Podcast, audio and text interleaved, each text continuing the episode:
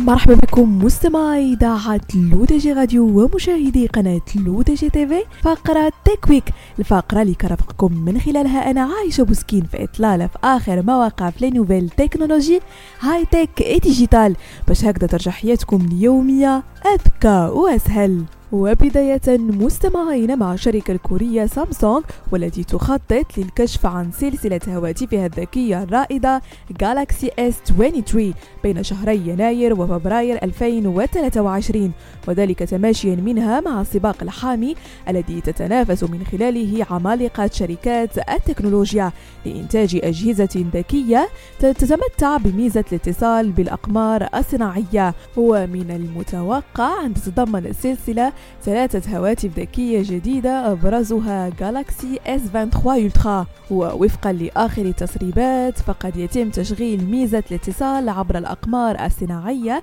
من خلال إيرديوم وهي شركة متخصصة في اتصالات الأقمار الصناعية العالمية. ومن المتوقع كذلك أن تقدم سامسونج الميزة الجديدة في هواتفها مع مجموعة تتكون من 66 قمرا صناعيا في المدار الأرضي المنخفض. وكانت سامسونج بصدد العمل على ميزة الأقمار الصناعية خلال العامين الماضيين ولكن عكس أبل فالشركة ترغب في استخدام الميزة بشكل أوسع وليس للحالات الطارئة فقط. وإضافة إلى ميزة الاتصال بالأقمار الصناعية التي ستوفرها هواتف Galaxy S23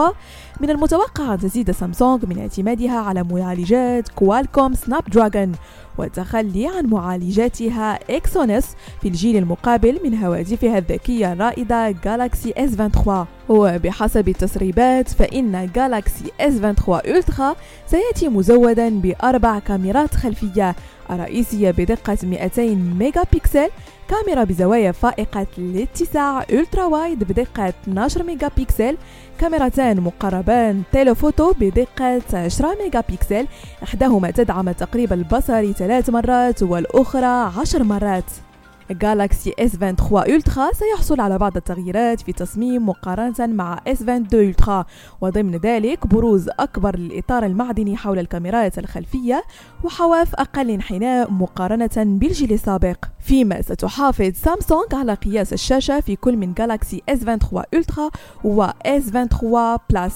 تشير التسريبات إلى تغيير على تصميم الكاميرات الخلفية في كلا الهاتفين بحيث يتوافق مع تصميم الكاميرات الخلفية في Galaxy S22 Ultra وتخطط شركة سامسونج لتزويد Galaxy S23 ببطارية أكبر سعتها 3900 ملي أمبير في الساعة وهو ما قد يوفر وقت استخدام أطول للهاتف